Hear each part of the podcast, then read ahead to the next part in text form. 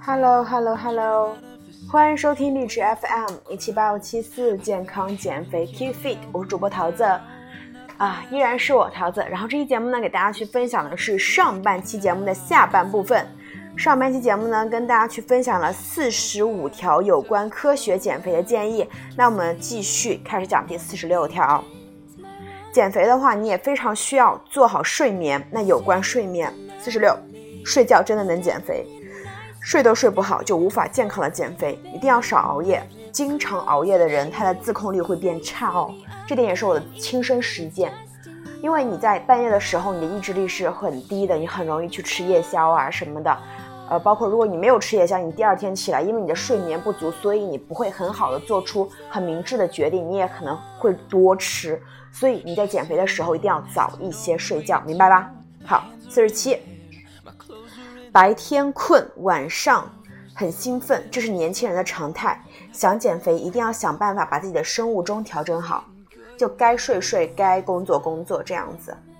第四十八，白天要多晒晒太阳，晚上可以减少灯光的照射，可以戴上防防蓝光眼镜，这样可以帮助提前进入到睡眠状态。七十九，睡前三小时不建议大量进食蛋白质，晚上不建议吃很多啊，也不能喝大量的水、饮饮料、酒啊，都可能会导致起身上厕所。可以适量吃一些碳水化合物，但是也不要吃太多。第五十，午休时间不要太长，半个小时就可以了。调整好闹钟，午休睡太久，晚上是很难入睡的。就是一定要让自己的生物钟规律，不要白天猛睡，晚上不睡，这样子很不好，你完全不能减肥。明白吧？好，下一趴和父母一起生活。五十一，毫无疑问，父母是减肥最大的拦路虎，他们最害怕你变瘦，因为他们很爱你，怕你营养不良，所以和父母生活在一起的人减肥难上加难。五十二，减少父母的担心，你要做的一件事就是让他们知道你很健康。五十三，如下行为不要在父母面前表现出来，比如说贪睡，说自己累、头晕、脾气暴躁、拉肚子。只要你表现出一点点不正常，他们都会极力劝你。你看看，都是减肥减出来的毛病，你不要减肥了，你胖的挺好的。第五十四，积极和父母沟通自己的变化、自己的感受，让他们感受到你的积极、快乐、健康，让他们知道你不是在变瘦，而是在变得更加健康。第五十五，父母的教育也要做，让他们去了解到米面糖是不健康的，也很重要。慢慢来，不要跟父母起冲突，没有耐心，他们也会怪你减肥后脾气变得古怪了。因为减肥的时候，如果你很少吃东西或者很少吃碳水，你会很容易发脾气的。嗯，像我前几天跟我妈沟通，我爸我妈说我爸早上很喜欢吃，就我老家的一个早餐叫做。呃，糕和粥在一起煮，那糕的话本身就是大米做的，粥的话又是大米做的。我就跟他说，你不能让爸爸再吃这个了，不然他再年纪大一点，很容易得三高的。早上吃那么高碳的东西，完全不能支撑一天的好好工作。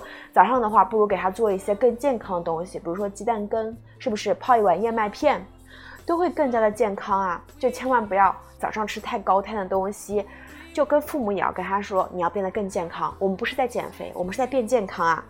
好，下一趴，有关健身房，五十六，百分之八十的人报了健身房是不会经常去的，这是健身房的盈利模式，人性就是这样，因为我们在交钱的时候，仿佛能看上自己笑瘦下去的样子。第五十七，健身房是健身的地方，但是减肥真的是要靠改变饮食，每天健身，管不住嘴。这可能会越练越壮啊，所以减肥一定是减的是先是心，让自己想要变瘦的心，变健康的心，然后是控制住饮食，然后才是运动。第五十八，大部分去健身房只会跑步，其实这是浪费。去健身房一定要重视力量训练，如果有经济基础，可以买几节课学习一下动作要领。像我每天的话，我是有私教带我上课这样子，因为我希望可以跟他更专业，就。我负责做我的商业，做我的电台就好了，就不需要说我可以一次 handle 很多东西。我不想要这样子，我想要专业的人做专业的事。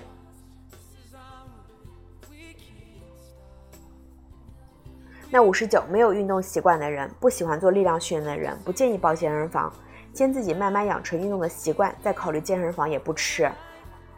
第六十，这些人可以考虑去健身房。平时有运动习惯的人，可以足够安排的时间健身的人，下定决心要减要减肥，并且要学习做力量训练的人。好，在下一趴有关减肥药，应该大家在减肥的时候都有去试过减肥药吧？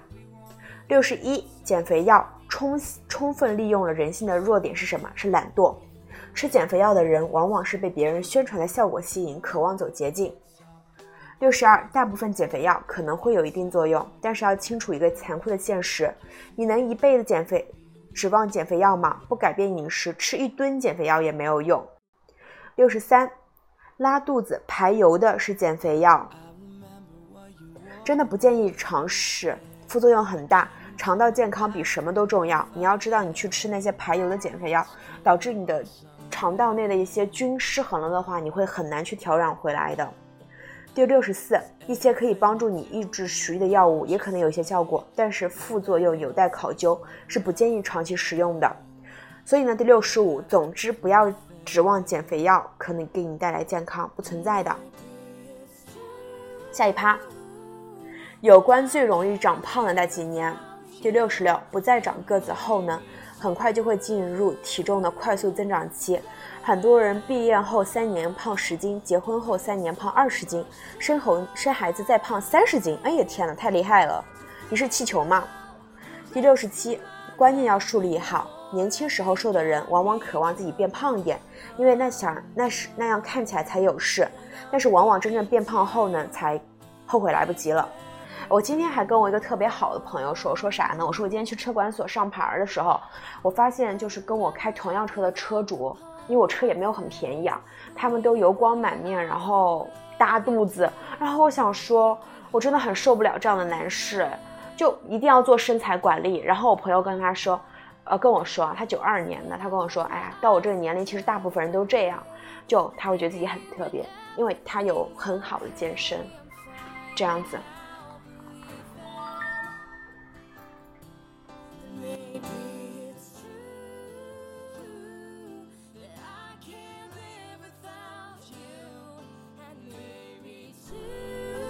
对啊，对啊。然后我我朋友的话，他他身材真的非常好啊，是我很喜欢那种类型的。就大家一定是要，嗯，怎么说？钱这个东西是要赚，但是一定要让自己的身体健康。就不要说不到三十岁的时候自己就男士就有大肚子啊什么的，这样都会影响生活质量。我觉得你们懂的哈。第六十八，刚开始挣钱，往往大部分都用来聚餐。吃饭美名取悦社交，实则是打发寂寞，这样最容易长胖。建议用钱来投资自己。第六十九，毕业后一定要有一个运动爱好，不仅仅有利于你保持身材，还有利于你保持积极向上的生工作状态。第七十，结婚后的日子会突然变得很安逸，幸福的小日子很容易吃多长胖。建议和配偶一起互相监督，保持饮食健康。好，下一趴有关断食。七十一。断食也许是最省钱、最快速的减肥方法。少吃多餐可能是个大坑，先从一日三餐变成一日两餐，也可以一日一餐。第七十二，一开始减肥的人呢，建议一周安排一到两天少吃，这是个非常安全的轻断食方法。第七十三，断食是双刃剑，风险与收益并存，特别是长时间断食可能会掉肌肉代谢，还有可能导致暴食。所以，如果你有断食的话，你可以一周安排一天，或者两周安排一天就行了，不要长时间断食，那样子等于节食，不是断食啊。分清楚断食和节食它们是不一样的，断食是让你的身体去空出来一天，更好的去运转，而节食就是很不好的一种行为。第七十五，长期高碳水饮食的人不建议断食，因为会低血糖，一个就受不了了。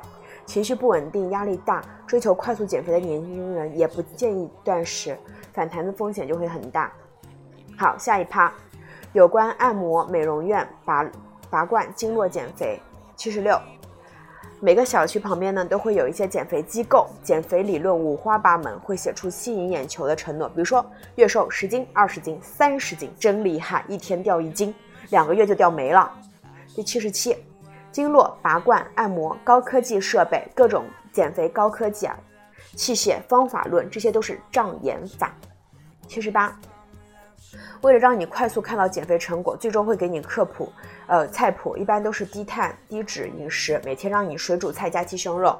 第七十九，你交费之前，你就不能问他们一句话：我不改变饮食结构能不能瘦？是不是随便吃都能瘦？不瘦能不能退款？所以呢，大部分这种减肥方法都是智商税，他让你去按摩、去拔罐、去经络减肥，实际上还是要靠饮食。而且真正的呢 point 关键就是在饮食，只要你饮食能做好，你怎么可能不瘦呢？是不是？好，下一趴有关的瘦腿、瘦肚子、局部瘦，八十一。对于大部分人的人来说呢？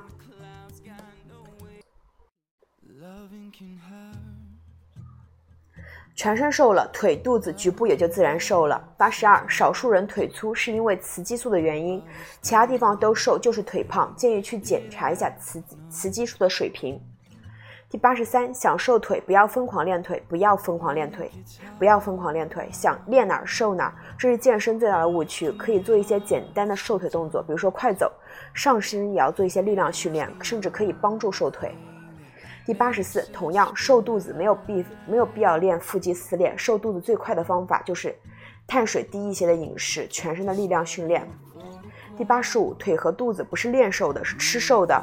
糖精致的精水碳精致碳水，化学雌激素最容易胖腿和胖肚子了。好，下一趴有关减肥和激素水平。八十六，让你变胖的激素最主要有三种。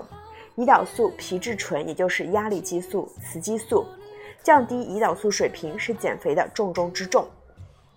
第八十七，可以帮你瘦下去的激素有哪几种？瘦素、睾丸酮素、生长激素、肾上腺素、甲状腺素等等，但不是越高越好啊。第八十八，激素水平不正常可能导致不爱运动、精力不好、便秘、食欲不振、失眠、情绪不稳定、生理周期不规律。所以一定要让自己激素在正常水平下去减肥。第八十九，改变饮食结构，运动还瘦不下来，建议去检查一下激素水平，可以通过饮食和补剂来调理。第九十，激素不正常，减肥会很困难。激素和饮食、生活的环境、基因都有很大关系，要找到自己的原因。就如果说你真的是控制了饮食还运动还不瘦的话，一定要去检查一下自己的激素是否准，是是否正常哈。好，我们到最后一趴了，就是给大家去提炼一下重点。减肥最重要的是哪几点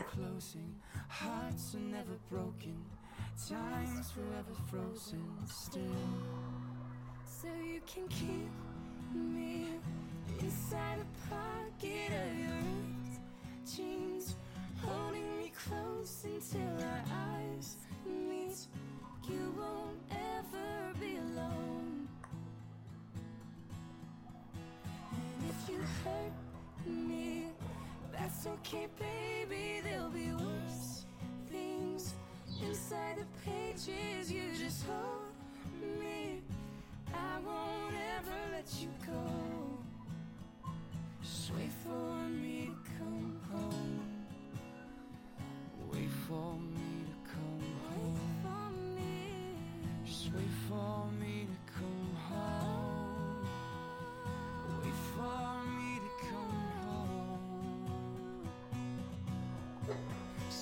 Can keep me inside the necklace you bought when you were sixteen next to your heartbeat where I should be 好了，跟大家道减肥最重要的几点，就是一，去掉加工食品，包括但不限于各种精制糖、淀粉、含糖饮料、加工零食。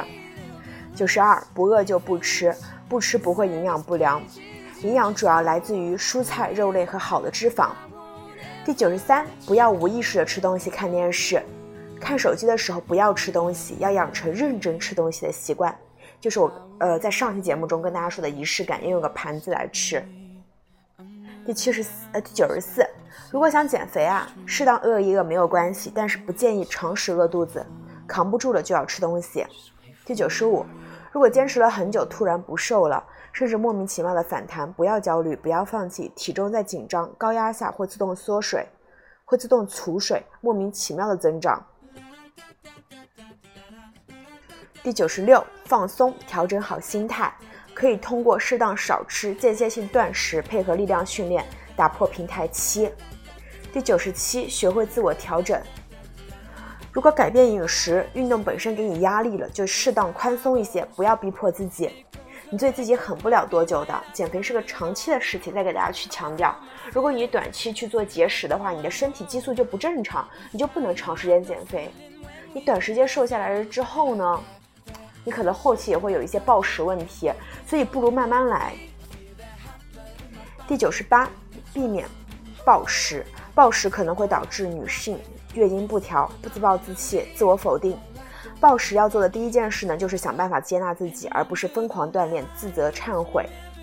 你要非常知道自己为什么会暴食，是哪个点引起了自己的暴食，然后去小源头嘛。第九十九，记住一点，你不会是因为瘦了，而是变得健康，因为健康自动就瘦了，明白吧？就一定是我想要的是健康的东西，我想自己更健康，我想自己看起来更健康。而不是我想看自己看起来更瘦，不同的目的会有不同的做法，是不是？最后呢，希望大家可以越来越瘦哦。好，那么这两期节目呢，就跟大家去分享了这九十九条科学减脂的建议。如果你有什么问题呢，可以在评论区告诉我，呃，也可以。在微博上关注到我，我的微博 ID 呢，我可以打到评论区这样子，因为我最近呢还是会分享，就以周的形式分享下自己的每周的运动啊，每周的饮食啊这样子。如果你感兴趣的话，那你就可以接收到这些讯息了。那么这期节目就到这里啦，也希望大家可以瘦下来，真的非常希望大家可以瘦下来啊，因为瘦下来。你穿衣服会更好看，你的精精神会更加，就是你会更有精神，包括你做什么就会更有乐观的那种态度啊，你知道吗？就是整个人看起来就会闪闪发光的。我特别希望大家都可以到那种闪闪发光的状态，因为那样子就会就会，嗯，可以有拥有做好很多事的那种能量。就跟大家反复强调的。就在我没有减肥之前，在我一百七十斤的时候，我还算是个比较比较消极的胖子吧。后来真的减了肥之后，跟大家去做电台分享了之后，收获到很多评价的时候，我对自己是有个很大的改观的。而这些改观呢，是能支撑我。现在一个人在深圳创业，去走到现在，去成为一个旅行博主，去半年工作半年旅行，然后实现经济独立的一个非常重要的一个基础，就是我相信，只要我愿意，我可以做好任何一件事。我拥有了那种我相信自己可以做任何事的那种力量，能做好，并且我会努力，行动性又强，这都是减肥给我带来的蜕变。我非常希望大家也可以去尝试做一下这样的一件事情，并且可以做下来，好吗？那那么这期节目就到这里啦，谢谢你们的支持，拜拜，下期节目见。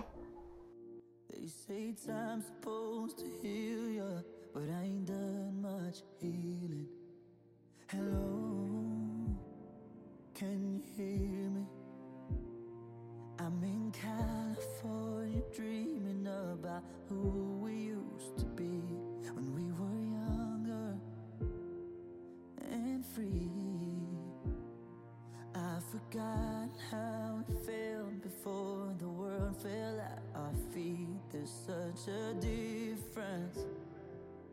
between us and a million miles. Hello from the other side. I must have counted that.